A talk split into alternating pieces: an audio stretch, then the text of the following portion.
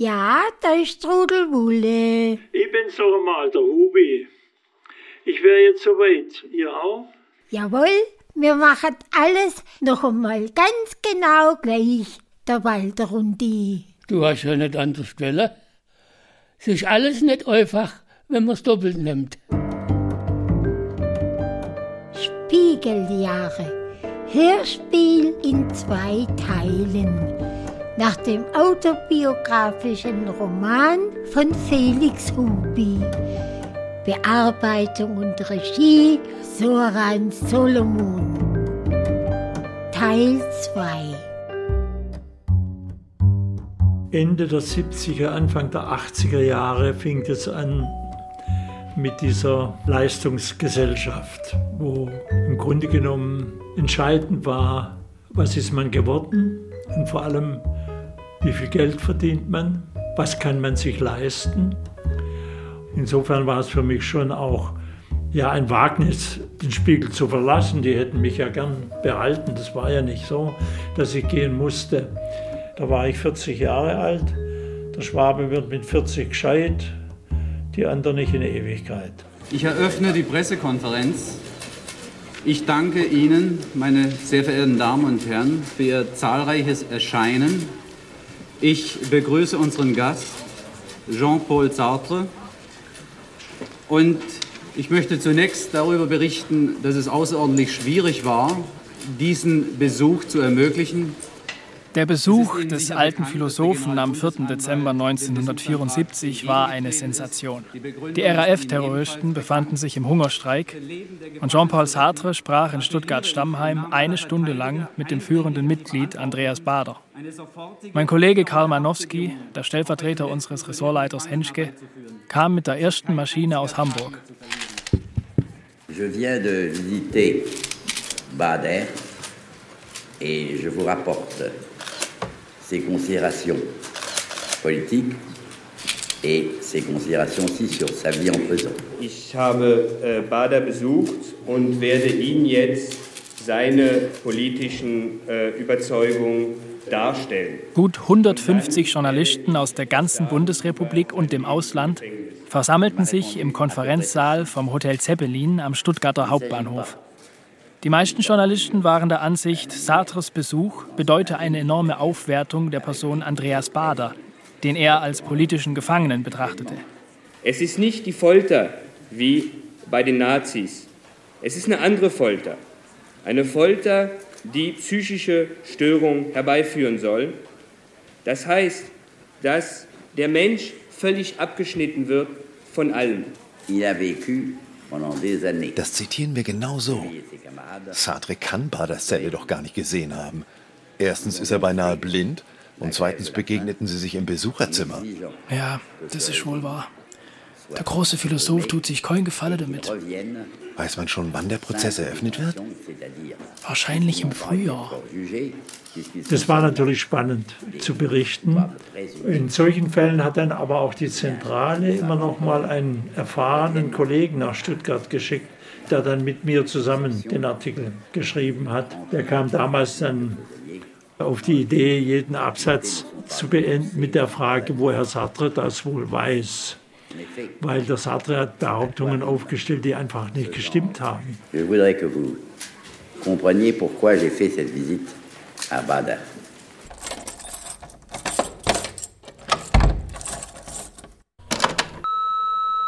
Christian, hier ist Mutter. Jetzt Leute doch auch mal an. Dem Vater geht's nicht gut. Mir erwartet dich am Wochenende. Hallo Christian. Wie geht's dir? Eine Ewigkeit, dass wir nicht miteinander gesprochen haben.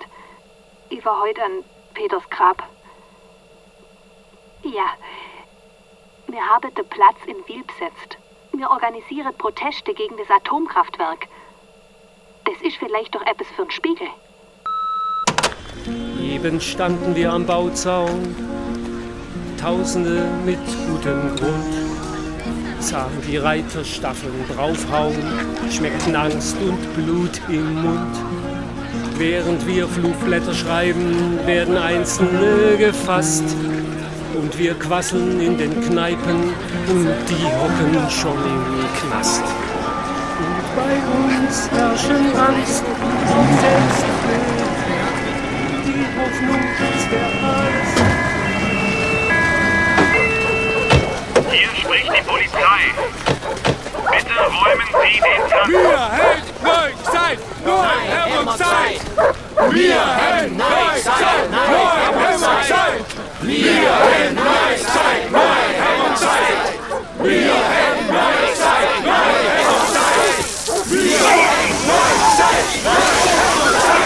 Wir Hilfe! Christian! Nein!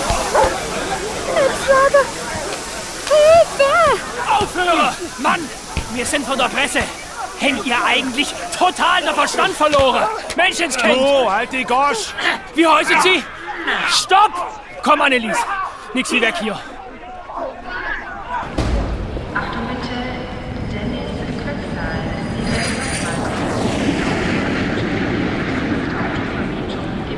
Herr Henschke, ich bin hier. Hallo.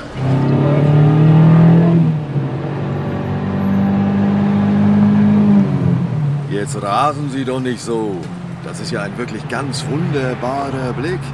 Dieses viele Grün. Sagen Sie, wird an den Hängen da hinten Wein angebaut?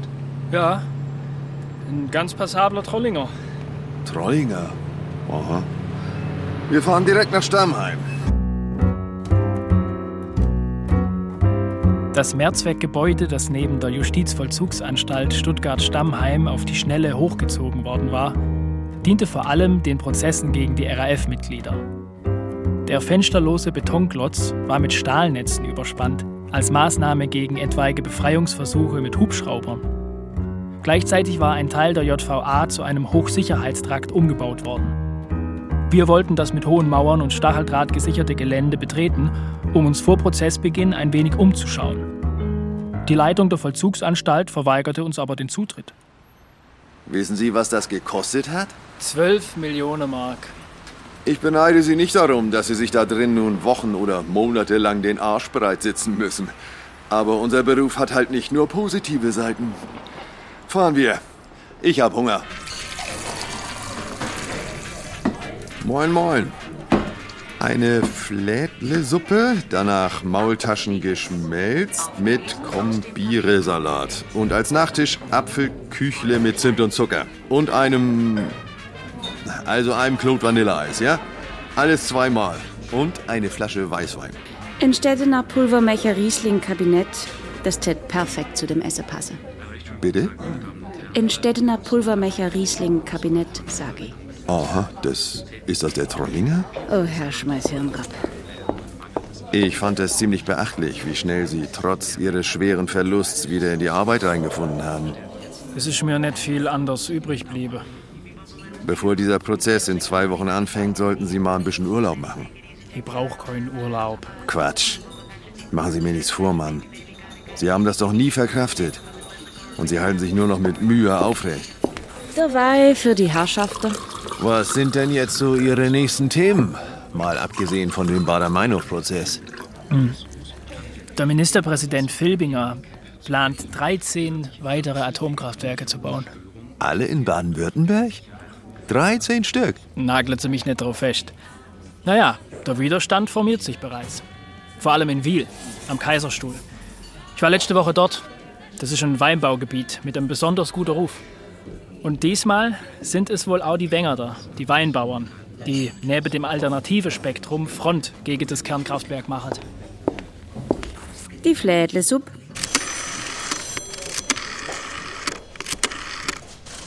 Bornschein? Steffi, du, der Chef hat mir ein paar Tage freigegeben. Oh, wuhu, Menschenskinder. Da, da können die ja direkt mit dir in Urlaub fahren. Übermorgen bin ich in Stuttgart. Da, hockt die nach. Ehrlich gesagt, ich hab gar nichts in Stuttgart zum tun. Das hab ich bloß so gesagt. Und hier, schau. Prospekte, ein Reiseführer, Karte. Mensch, Letztes Jahr war ich im Tessin im Valle Maccia. Siehst du, die Häusle, da kann man mieten. Kurz nach sechs bin ich aufgewacht und sah in Steffis Gesicht. Ihre roten Haare standen wirr vom Kopf ab und trotzdem schienen sie sich zu einer Frisur zu ordnen. Die vollen Lippen waren halb geöffnet. Sie atmete durch den Mund. Das kleine Grübchen am Kinn zitterte ein wenig. Ich versuchte mich zu erinnern, wann ich das letzte Mal mit einer Frau geschlafen hatte. Mit Anneliese. Das war ziemlich lange her.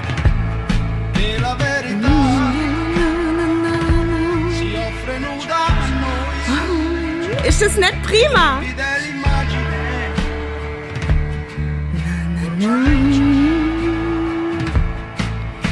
Nuove sensazioni, giovani emozioni.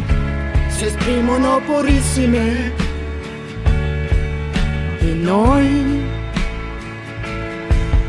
La veste dei fantasmi del passato, cadendo lascio il quadro immacolato. E salza un vento tiepido d'amore, di vero amore. Riscopro te. Woo!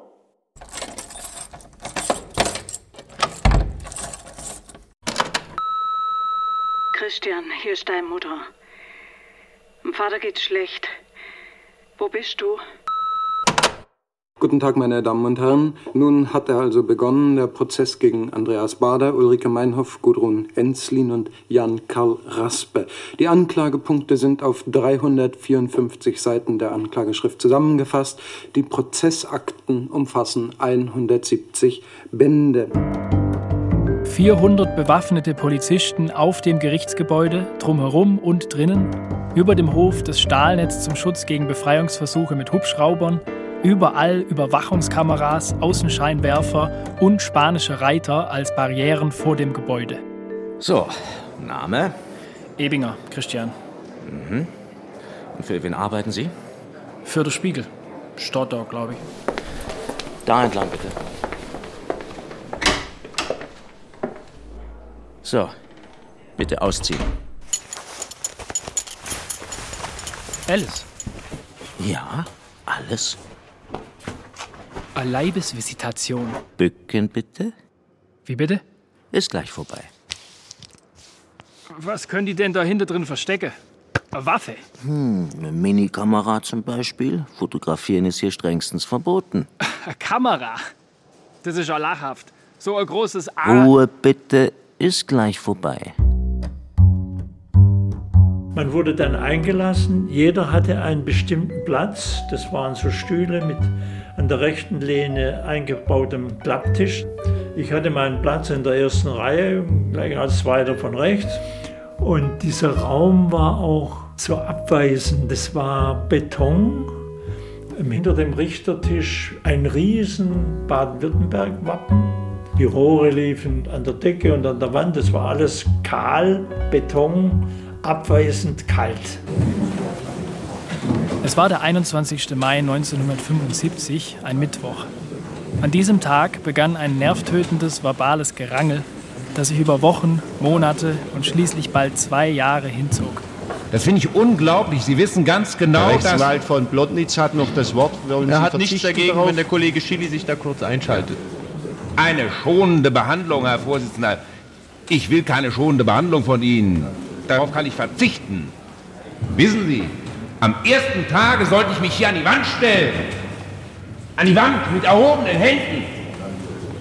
Ja, nee, ich komme nicht zu Ihnen. Sie haben das angeordnet. dass Sie Und an die wird Wand hier gestellt in der werden. Hauptverhandlung erörtert.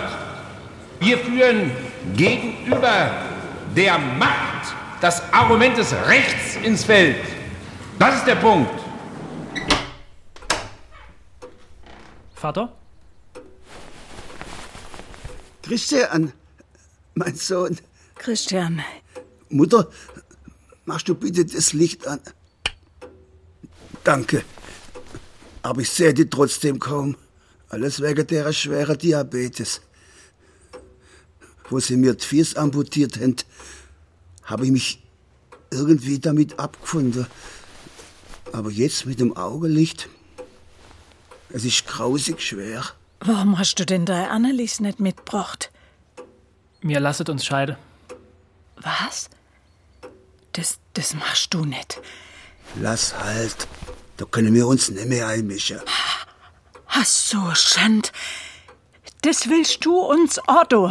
Mutter. Aber man läuft doch nicht gleich auseinander. Bloß weil man mal ein paar Scherereien hat. Wenn man sich nicht mehr versteht. Hätten wir uns denn immer verstanden? Wir kommen aus einer anderen Zeit. Ach, das sind doch bloß Ausreden, gell? Wo ist mein Tass? Da, Vater. Danke. Sie wird es nie dulden. So ist sie halt. Ich gucke mal, was sie treibt.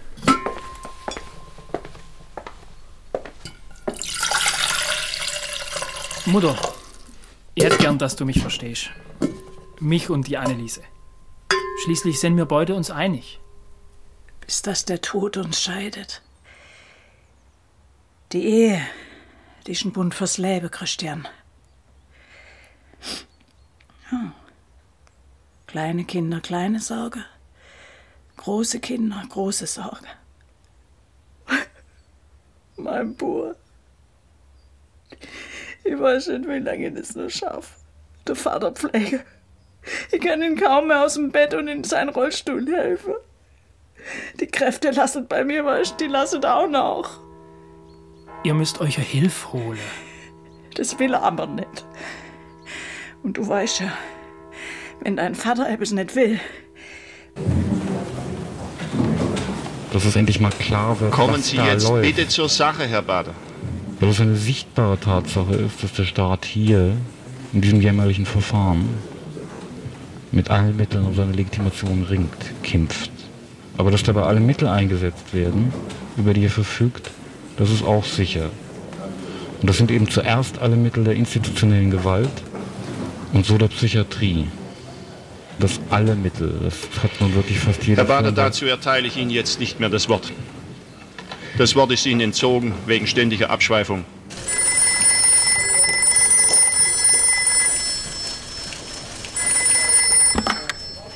Äh, da ist die Steffi dran. Hallo, Schatz. Stell dir vor, der Verleger will, dass ich in der Zentralredaktion arbeite. Da soll ein neues Ressort aufgebaut werden. Frau und Gesellschaft. Dass Ehefrauen kein Konto eröffnen können ohne die Zustimmung von ihrem Mann, das ist doch ein Skandal, oder nicht? Ja, das ist ein Skandal. Genauso wie die Tatsache, dass sie sein Einverständnis brauche, wenn sie schaffen gegangen wollen.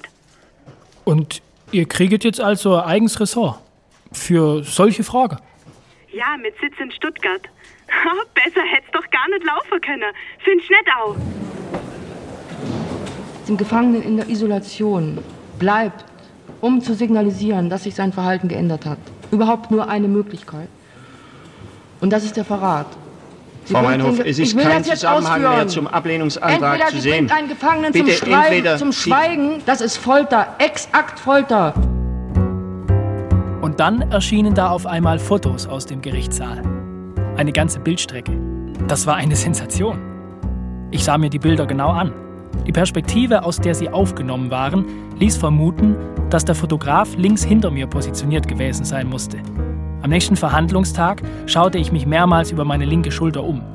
Gleich in der zweiten Reihe hinter mir saß Bruno Lasko, ein Radioreporter aus Saarbrücken, der selber Schwabe war. Im Verlauf der Gerichtstage hatten Lasko und ich ein gutes Verhältnis zueinander entwickelt, das so weit ging, dass der eine dem anderen schon mal seine Notizen überließ, wenn der mal verhindert war oder aus Langeweile schwänzte. Hey, Lasko, möchtest du heute Abend mit mir essen gehen? Ich lade dich ein. Jetzt mal raus mit der Sprache. Wie hast du das gemacht? Was gemacht? Ha, was auch? Die Fotos. Wenn du etwas veröffentlichen willst, ich streit alles klar ab. Ich will nichts veröffentlichen. Ich will's bloß wissen. Ich hab mir die Fotos genau angeguckt. Du warst es. Ich sag kein Wort. Ich schwör's beim Leben von meiner Mutter. Alles, was du sagst, bleibt unter uns. Warum soll ich dir das glauben? Weil ich dir mein Wort geb. Helena, sei so gut und bring uns bitte nur zwei Uso. Du ziehst doch auch manchmal Zigarette aus dem Automat im Vorraum vom Gerichtssaal. Ja, schon. Also, ich hab rauskriegt, welcher Händler die Automate befüllt. Das war keine große Sache. Und Weißt du, was für eine Marke in einer feste Pappschachtel verkauft wird? Keine Ahnung. Attika. Ich bin also zu dem Mann mit drei Attika-Schachteln und fünf Friese. 5000 Mark? War eine gut kalkulierte Investition, Ebinger.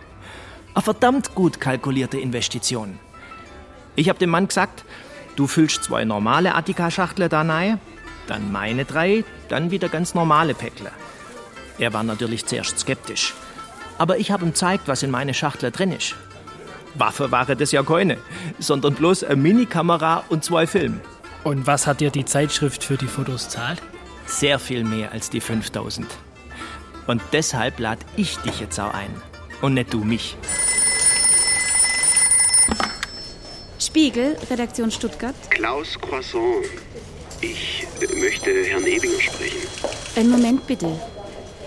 Christian! Christian! Schnell! Der Rechtsanwalt Croissant. Ja, Herr Croissant? Sie haben mehrmals versucht, eine Besuchserlaubnis für Gudrun Enslin zu bekommen. Nicht wahr? Ja. Und das ist bis jetzt immer abgelehnt worden. Dass Sie versucht haben, sie zu besuchen, ist Gudrun Enslin bekannt. Ja? Die Gudrun hat mich wissen lassen, dass die vier Angeklagten bereit wären, ein Spiegelgespräch zu führen, wenn es über Sie läuft, Herr Ebinger. Dieses berühmte Spiegelgespräch der vier entstand ja so, dass sie gesagt haben, der ist fair. Also reitet euch nicht in die äh, Scheiße. Das hat, die wussten natürlich, dass sie kein Sympathisant mehr war, sondern das Gegenteil. Aber sie haben immer noch von mir eine gewisse Fairness erwartet. Die habe ich auch eingehalten. Also es gab ja auch gar keine Möglichkeit, mich anders zu verhalten. 1976, es wurde Frühjahr. Der Prozess zog sich hin. Wir Journalisten, die ihn kontinuierlich beobachteten, fürchteten uns inzwischen vor den Verhandlungstagen, die meist nichts als schiere Langeweile mit sich brachten. Und dennoch mussten wir vor Ort sein. Der Selbstmord von Ulrike Meinhof kam für die Behörden völlig überraschend. Nach unseren bisherigen Feststellungen wurde Ulrike Meinhof gestern Abend gegen 22 Uhr zuletzt lebend gesehen und bis gegen 22.30 Uhr hörte man Geräusche aus der Zelle. Letzte Aufzeichnungen der Toten sind bisher nicht vorgefunden worden. Ulrike Meinhof hatte eines der blau-weißen Anstaltshandtücher in Streifen gerissen, aneinander geknotet und zu einem Strick zusammengedreht, den sie am Fenstergitter befestigte. Einen Abschiedsbrief hatte sie nicht hinterlassen. Einmal Geisburger Marsch und einmal einen Waldorfsalat. Jawohl, machen wir. Ich kann durchaus auch selber bestellen. Freilich, Was denkst ich habe über den Altersunterschied zwischen uns nachgedacht. Du bist ganze zehn Jahre jünger. Ja und? Waldorfsalat, der ist noch für Sie. Danke. Und Geisburger Marsch. Für mich. Guten Appetit. Danke. Ich habe einen Kriminalroman geschrieben. Was? Ja, Wann und wo? in Stammheim. Wenn wieder einmal gar nichts los gewesen ist, über das man hätte berichten können. Sag bloß. Und wie heißt der? Der Atomkrieg in Weiersbronn. Du willst aus unserer Geschichte einen Roman machen und mir kommen alle da drin vor? Neu. Ich schreib bloß, wie es hätte auch gewesen sein können. Nicht wie es war. Soll ja schließlich ein richtiger Krimi werden, mit einem richtigen Mord. Und die Personen sind frei erfunden. Die meiste wenigstens. Und wer nicht? Zum Beispiel der Kommissar Merkle.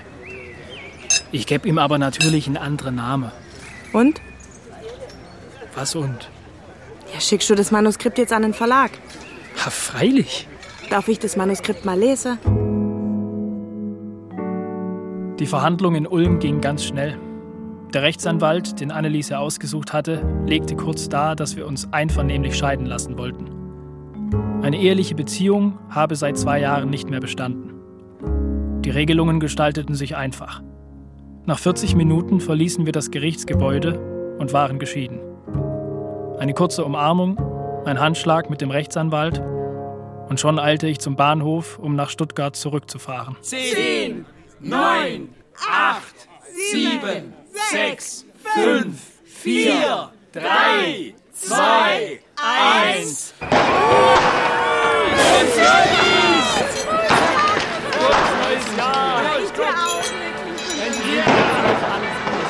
Mir bleibt zusammen.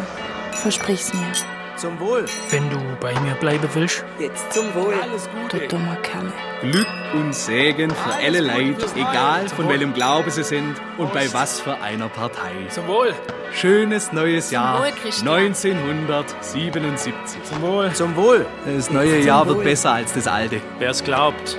Der RAF-Prozess wird endlich rum sein. Die Terroristen bleiben da, wo sie nachkehren und es kehrt endlich wieder ein Ruhei im Ländle. Ich möchte lieber nicht wissen, was passiert, wenn die Urteile gesprochen sind. Was soll schon passieren, Bruno? Naja, die zweite Generation von der RAF scheint no militanter als die Leute um Bader. Die werden nichts auch versucht lassen, um ihre Vorbilder freizupressen. Ich bin ganz Ihrer Meinung, Herr Ebinger. Äh, könnten Sie mir das äh, signieren? Was ist denn das? Ein Kriminalroman von Christian Ebinger. Erscheint morgen beim Rowold Verlag. Von denen habe ich als ehemaliger Pressesprecher ein Vorabexemplar bekommen. Du hast ein Krimi geschrieben. Wann hast du das denn gemacht? Immer dann, wenn's mir in Stammheim langweilig worden ist. Und das war ja nicht so selten. Nach fast zweijähriger Dauer, meine Damen und Herren, wurde heute Morgen im Stuttgart-Stammheim im aufsehenerregendsten Anarchistenprozess der deutschen Nachkriegsgeschichte das Urteil gesprochen. Das Urteil gegen Andreas Bader, 33 Jahre, Gudrun Enslin, 36 Jahre und Jan-Karl Raspe, 32 Jahre. Es lautete in allen drei Fällen lebenslange Haft.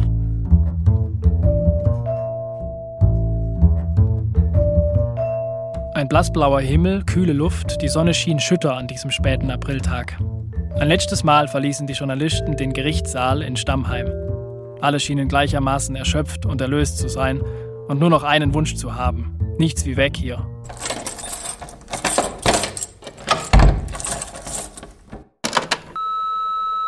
Du, Christian, übernächstes Wochenende könnten wir was zusammen machen. Muss man dich allweil ermahnen. Wann kommst denn endlich mal wieder heim? Du fehlst uns halt. Wir haben nicht viel Zeit miteinander verbracht in dem Sommer, Steffi. Ich hab halt viel zum Tun. Was darf ich dir bringen? Ein Bier. Ist das schön hier. Bitte, Was ist mit dir los? warum fragst du das? Du bist irgendwie so anders. Ich habe in letzter Zeit das Gefühl, als wäre ich für dich nicht mehr so wichtig. Als wäre es für dich halt eher eine Freundschaft und nicht die große Liebe.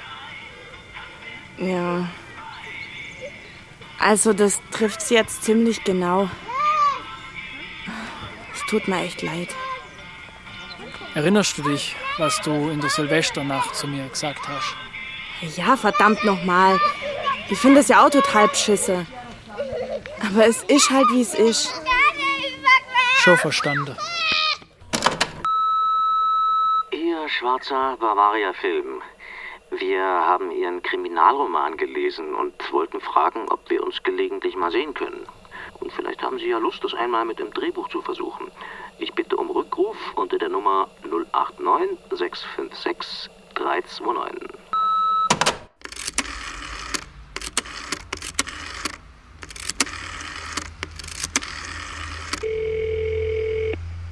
Schwarzer Bavaria-Film. Guten Abend, Herr Schwarzer. Äh, Christian Ebinger hier. Ah, Sie haben bei mir angerufen. ja, hätten Sie denn eventuell Interesse, mit uns zu arbeiten, Herr Ebinger? Ich weiß nicht genau, was das bedeutet wird. Schön wär's, wenn Sie schon nächsten Samstag auf ein paar Stunden zu uns kommen könnten. Nach Geisel-Gasteig. Dann können wir alles klären. Sie wissen, wo das ist? Keine Ahnung. Vor den Toren Münchens, sozusagen.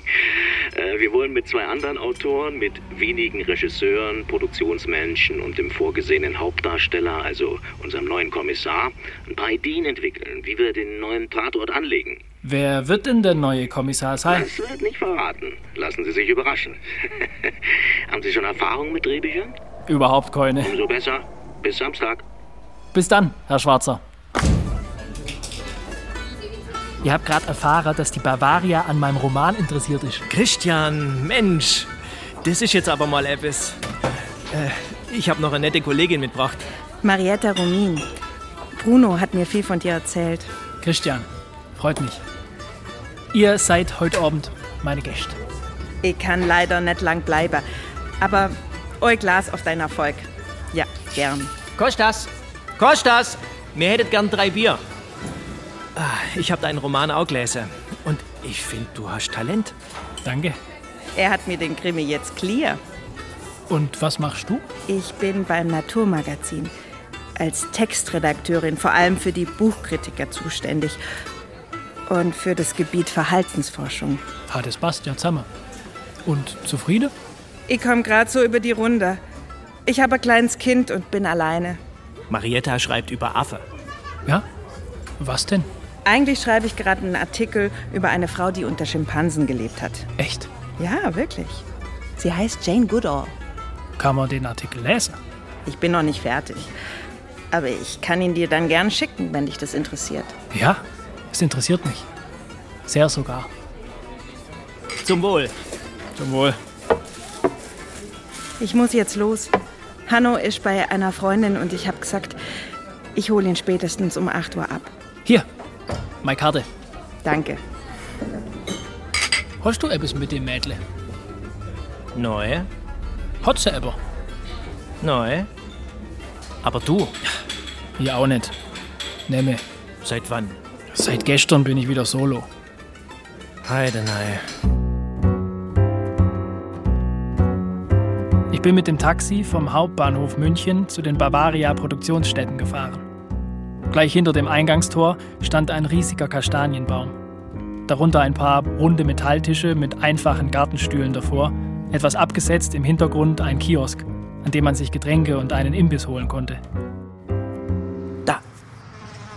Das muss er sein. Herr Ebinger, Ja, Schwarzer. Meine Herren, das ist Christian Ebinger, der Autor vom Atomkrieg in Weiersbronn. Bravo. Willkommen. Gratuliere. Ich bin Karl Kremer, Chefdramaturg. Und das sind unsere Drehbuchautoren Horst Fox und Thomas Wittenburg. Und unser Hauptdarsteller, der verspätet sich noch ein wenig.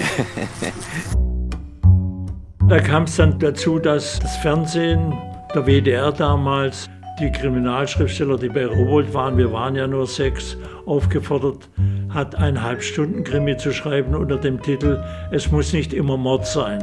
Aber fast parallel dazu hatten in der Bavaria die Leute meine Kriminalromane gelesen und mich aufgefordert, bei Schimanski mitzuarbeiten. Und so wurde mein erstes wichtiges Drehbuch natürlich der Tatort Grenzgänger mit Horst Schimanski, also mit Götz Georg in der Hauptrolle. Also mir wäre am wichtigsten, dass dieser Schimanski so ein völlig unangepasster Typ ist. So einen möchte ich spielen, das passt zu mir. Also in jeder Hinsicht anders als die braven Beamten, die wir sonst im Tatort haben. Was haltet ihr davon, wenn er schwul ist? Eine spannende Idee, Herr George. Ist wirklich sehr spannend. Da kannst du noch 30 Jahre warten, bis so etwas für das breite Publikum umsetzbar ist, lieber Götz. Okay, anderer Vorschlag. Ähm, er könnte doch eine Klaustrophobie haben oder sowas. Er steigt in keinen Aufzug und versucht alle Tunnels und geschlossenen Räume zu meiden und so weiter. Ich hatte für den Spiegel eine Titelgeschichte geschrieben oder einen Report, das weiß ich nicht mehr genau, über sogenannte Undercover Agents. Also Leute, Polizisten, die verdeckt ermitteln, sich ins Milieu einschleichen. Und ich hatte damals einen guten Draht zu dem stellvertretenden Präsidenten des Landeskriminalamts. Und äh, mit dem habe ich den Stoff so ein bisschen weiterentwickelt und habe mir dann überlegt, das wäre doch nicht schlecht. Ein Polizist geht auf die Gegenseite und dadurch, dass er alles über die Polizei weiß, aber auch alles darüber, wie das Verbrechen funktioniert, kann er ein großes Ding drehen. Und wer bist eigentlich du? Ein absoluter Neuling als Drehbuchschreiber. Und ich muss erst einmal sehen, ob ich mir das zutraue. Bislang habe ich als Journalist gearbeitet und bloß einen kleinen Kriminalroman geschrieben. Und äh, wo hast du als Journalist gearbeitet? Ich mache das noch. Beim Spiegel. Und hast du dir schon mal eine Story überlegt? Ich bekam kurz vor Mitternacht noch einen Zug nach Stuttgart. Sofort begann ich, in meinem Notizbuch meinen Tatort zu konzipieren. Zwischen Ulm und Geislingen schrieb ich die Anfangsszene. Hinter Göppingen schrieb ich bereits am zweiten Bild. Als ich nach Hause kam, setzte ich mich an den Schreibtisch und schrieb weiter. Ich schlief nicht in dieser Nacht. Als mich die Kräfte verließen, war es 7 Uhr am Sonntagmorgen. Ich legte mich ins Bett, stand aber drei Stunden später schon wieder auf, um weiterzuschreiben. Szene für Szene von Hand. Im Verlauf des Sonntags klingelte mein Telefon mindestens zehnmal, aber ich nahm nicht ab. Ich schrieb. Auch in der Nacht zum Montag schrieb ich weiter. Gegen 10 Uhr am Vormittag rief ich Gabi Heil an und erzählte ihr, warum ich heute nicht ins Büro kommen würde. Wie immer hatte sie volles Verständnis. Am späten Montagabend war ich fertig mit meinem Manuskript. Das kann ja wohl nicht wahr sein. Das Drehbuchschreiben hat mich so fasziniert, dass ich nicht aufhören konnte, ehe es fertig war. Das ist unglaublich, wirklich. Ich habe das erst mal ganz schnell gelesen. Das liest sich gut. Die Länge stimmt auch. Also wenn die anderen genauso denken, dann gebe ich das Buch mal der Regisseurin Ilse Hoffmann. Und wenn die's machen will, dann treffen wir uns wieder, ja? Sie wollte es machen. Vier Wochen später war ich wieder in München, um mich mit der Regisseurin und dem Produzenten zu treffen. Es wurde nur über die letzten paar Szenen diskutiert. Und das Drehbuch für meine erste Schimanski-Folge war fertig. Wir haben soeben vom WDR aus Köln einen Augenzeugenbericht bekommen. Hier die Schilderung. Auf der Höhe der Raschdorfer Straße, das ist die Straße, wo Dr. Schleier wohnt, äh, hörte ich äh, plötzlich Böllerschüsse, so als seien äh, Feuerwerkskörper angezündet und abgebrannt worden. Am Abend des 5. September 1977 wird auf das Fahrzeug des Arbeitgeberpräsidenten, der sich auf der Heimfahrt zu seiner Kölner Zweitwohnung befand, ein Attentat verübt. Hans-Martin Schleier wurde aus seinem Dienst Mercedes herausgezerrt und mit dem VW-Bus entführt. 13. Oktober. Vier arabische Luftpiraten, zwei Männer und zwei Frauen, bringen gegen 14 Uhr eine auf dem Flug von Mallorca nach Frankfurt befindliche Lufthansa Boeing 737 mit 82 Fluggästen und fünf Besatzungsmitgliedern in ihre Gewalt. 18. Oktober. Die Antiterroreinheit GSG 9 stürmt fünf Minuten nach Mitternacht die entführte Maschine und befreit die Geiseln. Man hat gehört, dass Hans-Martin Schleier zusammengekauert in dem Kofferraum lag. Es wurden erhebliche Blutspuren gefunden. Allerdings ist noch nicht bekannt, wie die Todesursache war. Im Einvernehmen mit dem Generalbundesanwalt gibt das Justizministerium Baden-Württemberg folgende Pressemitteilung bekannt, dass sich die Terroristen Barber und Raspe mit je einer Pistole 7,65 mm erschossen haben. Punkt. Frau Enslin hat sich in ihrer Zelle erhängt. Die Gefangene Möller hat sich zu erstechen versucht. Also mit dem Tod der RAF-Häftlinge in Stuttgart-Stammheim war das klar. Also mit Mogadischu und so, dann war das klar, dass der Staat das geschafft hat. Eine Entscheidung des Stuttgarter Oberbürgermeisters Rommel hat erhebliche Kritik hervorgerufen. Er hatte nämlich sehr bald nach dem Selbstmord von Bader, Inslin und Raspe beschlossen, die drei in einem gemeinsamen Grab auf dem Dornhalden-Friedhof in Stuttgart begraben zu lassen. Christian Ebinger vom Spiegel. Kann ich bitte mit dem Herrn Rommel sprechen? Einen Moment bitte. Der Herr Oberbürgermeister ist gleich am Apparat. Herr Ebinger, was haben Sie denn auf dem Herzen? Ich hab gehört, es hab ein Gespräch zwischen Ihnen und der Eltern von der Gudrun Enslin gegeben. Wegen der Beerdigung. Ja, das stimmt. Am besten, Sie kommen gleich geschwind vorbei. Es ist gut, dass eine unabhängige internationale Gruppe von Wissenschaftlern die Vorgänge in Stammheim untersucht, die mittlerweile ja auch einwandfrei festgestellt hat, dass bei den drei Terroristen Selbstmord vorliegt. Bitte, Herr Ebinger, nehmen Sie Platz. Wissen Sie, ich möchte auf keinen Fall, dass der so schrecklich geprüften Familie Enslin, die jetzt so vielen Anfeindungen ausgesetzt ist, noch mehr Schmerzen zugefügt wird. Hätten denn die Eltern von der Gudrun einen Wunsch geäußert, wo und wie die Beerdigung stattfinden soll? Sie sagen, Gudrun, sind Sie ihr denn irgendwann einmal näher gestanden? Ja, damals, wo sie an der Pädagogischen Hochschule in Schwäbisch Gmünd studiert hat. Da hat sie in Tübingen mit dem Bernward Vesper den kleinen Verlag gehabt. Studio Neue Literatur hat der geheißen. Und da ist eine Anthologie mit Gedichte erschienen. Gegen den Tod. Stimmen deutscher Schriftsteller gegen die Atombombe. Das ist aber schon grausig lang her. Sie müssen sich doch dafür nicht entschuldigen. Der Vater, der Herr Pfarrer Enslin, hat mich gebeten, zuzustimmen, dass seine Tochter und die beiden anderen nebeneinander auf dem Dornhalder Friedhof beerdigt werden dürfen. Und Sie haben zugestimmt? Ja, was hätten Sie denn gemacht? Ich will keinen Streit darüber, wer in Stuttgart das Recht auf ein Grab hat und wer nicht. Mit dem Tod endet die Feindschaft. Das sollen die Leute ruhig begreifen. Zu meinem Glück zogen sich die Vorarbeiten für die neue Tatortserie hin. Ich wusste, dass ich mich nun entscheiden musste. Sollte ich mich tatsächlich als Drehbuchautor etablieren wollen, war es nicht möglich, beim Spiegel zu bleiben. Deine Mutter, dem Vater geht's immer schlechter. Du musst vorbeikommen. Zum Glück kümmert sich wenigstens dein Bruder um uns. Marietta Rumin. Ich bin wieder in Stuttgart und morgen Abend zu Hause. Du kannst vorbeischauen. Johannesstraße 14. Hanno geht um 7 Uhr ins Bett. Du kannst gegen 8 Uhr kommen. Christian? Ja. Vierter Stock rechts. Das ist aber verdammt weit oben. Das war Absicht.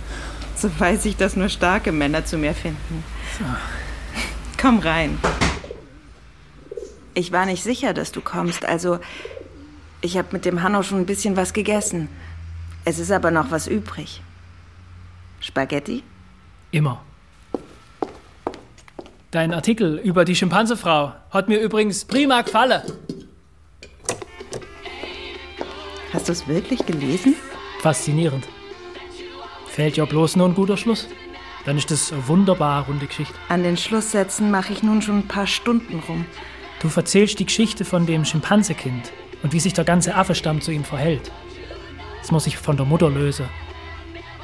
Was wird dann aus dem Kind? Ein Halbstarker, der sich durchsetzen muss. Genau das würde ich schreiben und so den Artikel abschließen. Man könnte die Geschichte dieses Schimpansenkindes in, in einem Kinderbuch erzählen. Sozusagen den Entwicklungsroman eines Affen. Ja, dann mach das doch. Ich schaffe mein Pensum doch jetzt schon kaum. Und dann muss ich mich ja auch noch um Hanno kümmern. Ich kann da helfen. Ja? Ja? Komm. Komm näher. Warte, ich mach das Radio ein bisschen lauter, dass uns Hanno nicht hört.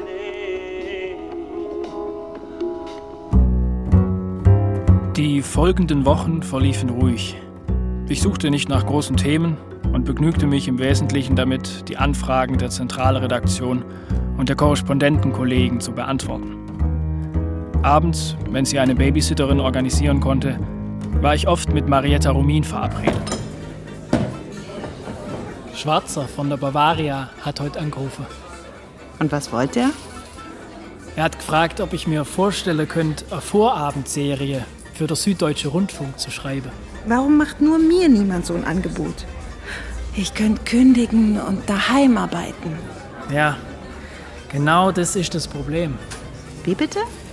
Wenn ich mich auf so etwas einlasse, muss ich kündigen. Und das tät mir verdammt schwer fallen. Mitte November fuhr ich wieder nach München. Ich führte ein abschließendes Gespräch mit dem Schimanski-Tatortproduzenten und mit der Regisseurin. Das Buch sei jetzt abgenommen, ließ man mich wissen.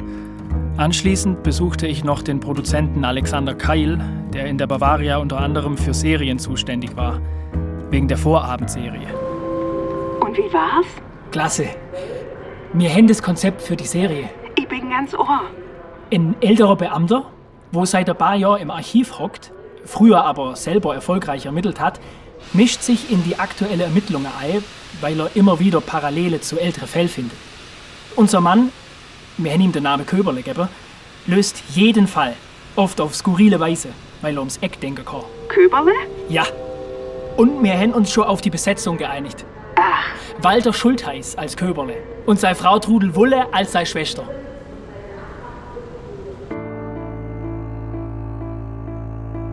Am 16. März 1945 stand der wegen Fahnenflucht zum Tode verurteilte 33-jährige deutsche Matrose Walter Kröger mit verbundenen Augen auf dem Richtplatz der Festung Akershus in Oslo. Der leitende Offizier bei der Vollstreckung des Todesurteils war derselbe Staatsanwalt beim Feldkriegsgericht, der die Todesstrafe beantragt und der dafür gesorgt hatte, dass ein vorausgegangenes milderes Urteil, das auf acht Jahre Zuchthaus gelautet hatte, verschärft wurde. Sein Name steht unter dem Protokoll. Dr. Hans Filbinger, Marinestabsrichter. Dieser Mann war nun schon seit 1966 Ministerpräsident des Landes Baden-Württemberg. Und das Urteil vom März 1945 lag auf meinem Schreibtisch. Ich hatte es nicht ausgegraben. Das hatte der Schriftsteller Rolf Hochhuth geschafft. Des Ministerpräsidenten, bitte. Christian Ebinger, Spiegel. Kann ich bitte den Herrn Ministerpräsident Filbinger sprechen? Es geht um das Gerichtsurteil gegen Walter Kröger. Ja, Filbinger. Gelegentlich hatte ich schon Spiegelgespräche mit dem Ministerpräsidenten geführt. Üblicherweise wurde Filbinger das fertige Manuskript vorgelegt. Er hatte die Möglichkeit, seine Antworten zu überprüfen und wo er es für nötig hielt, zu korrigieren oder neu zu formulieren. Der Ministerpräsident hatte aber nicht nur seine Antworten diversen Änderungen unterzogen, sondern auch unsere Fragen, was natürlich jedes Mal zurückkorrigiert wurde. Ich trug mein Anliegen vor. Eigentlich kommt nur noch der 3. Mai am Abend in Frage. Das ist der Tag vor Himmelfahrt. Filbingers Villa war extra für ihn und seine Familie mit den fünf Kindern gebaut worden. Sie stand auf dem Areal des Schlosses Solitude, das einst vom württembergischen Herzog Karl Eugen errichtet wurde. Es war schon 8 Uhr abends, als ich in Begleitung eines Kollegen aus dem Taxi stieg. Das sind Sie ja. Dann wollen wir mal sehen, dass wir es hinter uns bringen. Meine Frau Ingeborg. Hat es jetzt auch noch sein müssen? Tut mir leid. Die Nachrichtenlage. Die Nachrichtenlage. Von wem wird die denn gemacht? Von Leute wie Ihnen. Sie werden mich entschuldigen. Bitte nehmen Sie doch Platz. Ich wollte Sie fragen, wie Sie heute zu dem damaligen Todesurteil steht. Das frage Sie mich heute. Ich kann dazu nur sagen, ein Richter hatte damals wie heute strikt nach dem Gesetz zu verfahren. Sie meinet? Ja, ich meine, was damals rechtens war, kann heute nicht Unrecht sein. Das Spannende ist ja, zu meinem Kollegen und zu mir hat er diesen Satz gesagt, was damals Recht war, kann heute nicht Unrecht sein. Also Nazirecht gilt immer noch sozusagen. Und äh, später wollte er das eigentlich nicht gesagt haben. Uns wurde auch angezweifelt, aber wir sind absolut Zeugen. Das hat er dann auch eingesehen. Nach sorgfältiger, reiflicher Überlegung habe ich mich entschlossen, mein Amt als Ministerpräsident von Baden-Württemberg zurückzugeben. Plötzlich haben Politiker angefangen, zu mir Kontakt aufzunehmen, weil sie begriffen haben, der repräsentiert den Spiegel, also kann ich an den Spiegel rankommen über den. Seltsamerweise hatte ich einen anderen Stellenwert als vorher in der Landespolitik. Hat nicht viel bedeutet, weil ich ja kurz darauf den Spiegel verlassen habe. Hast du dir das denn gut überlegt? Weißt wenn man den Job fast sieben Jahre gemacht hat, wiederholt sich vieles. Solche Highlights wie der Atommüllfund, die Berichterstattung über die RAF und der Abgang vom Ministerpräsident Filbinger. Das wird es so oft nimmer geben. Ich kann mir nicht vorstellen, dass ich das bis zu meinem 65. Lebensjahr mache. Ja, ich weiß. Du hast schon immer am liebsten deine eigenen Geschichten erzählt.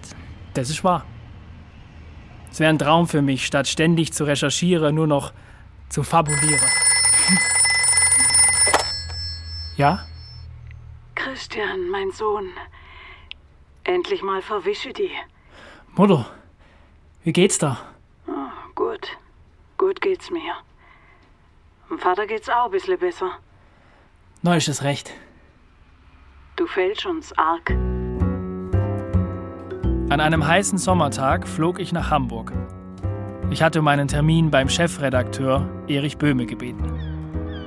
Es hat sich ja schon herumgesprochen, dass Sie es als freier Autor versuchen wollen. Ich wünsche Ihnen viel Glück. Und wenn Sie mit Ihrem neuen Leben nicht glücklich sind, können Sie jederzeit wieder zu uns kommen. Prost, Herr Ebinger.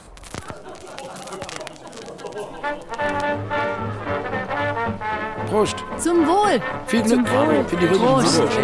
In Stuttgart feierten Marietta und ich im Kreis einiger Freunde unsere Kündigungen.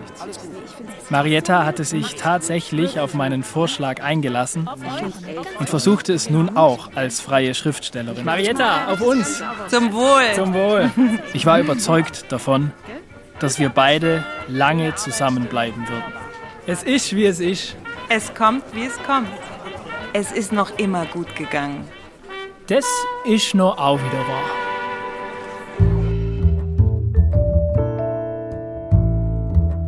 Spiegeljahre. Hörspiel in zwei Teilen nach dem autobiografischen Roman von Felix Hubi, Teil 2. Sind gesprochen Also, da wäre erstmal Konstantin Beetz als Christian Ebinger. Weiter sind dabei gewesen Uli Böttcher, Konstanze Dada, Isabelle Demey, Bernd Gnann, Jana Horstmann, Bernhard Hurm, Felix Jeiter, Toigun Kirali, Natascha Kuch, Markus Michalik, Markus Michalski, Sebastian Miro, Marc Ortl, Wolfgang Rhein, Gunnar Schmidt, Willi Schneck, Martin Theuer und Renate Winkler. Mitgemacht haben außerdem der Felix Hubi, die Trudel Wulle und ich, der Walter Schultheiß. Ton und Technik Wolfgang Rhein und Bettina Krohl. Regieassistenz Aaron Klebauer. Besetzung Silvia Böttcher. Musik Dizzy Krisch, Anselm Krisch und Caroline Höfler. Hörspielbearbeitung und Regie Soran Solomon. Das war eine Produktion vom Südwestrundfunk aus dem Jahr 2022. Redaktion und Dramaturgie Uta Maria Heim. Hubi, Ja, Trudel? ich geb dir mal der Walter. Ja, Menschenskinder Hubi, das vergesse ich dir nie. Was denn? Ah, das war ein bildschönes Ende und der Trilogie. Du hast einfach einmal nicht bloß das letzte Wort gehabt. Man muss es nehmen, wie es kommt. Nicht bloß das letzte Wort, sondern das allerletzte. Du hast denen gezeigt, deine ganze Dippel, Endeklemmer, Grasdackel und Lellebäppel, deine Augwäsch, deine Affe, Erdschlawiner und Griffelspitzer, deine Sempel, Pfennigfuchser und Rumkrakeler, deine Schereschleifer, Hornochser und Lugenbeutel, deine Taudel und Mustköpf, Suppetrieler, Kasper und Schlappergosche, deine Fledrewisch und Haserfies, Hugler und Bämulle, deine ganze Hamballe, Lausbube und Lumpermenscher, deine Bachel und Schindmeere. So ein Haufen dumme Schelle und ein Triebe spitz und ein Taube Sieg am anderen. Du hast deine allmachtsledrige Rindviecher zeigt, wo der Battel der Most holt. Weißt du was? Die Trudel und ich, wir sind kehrig stolz auf die.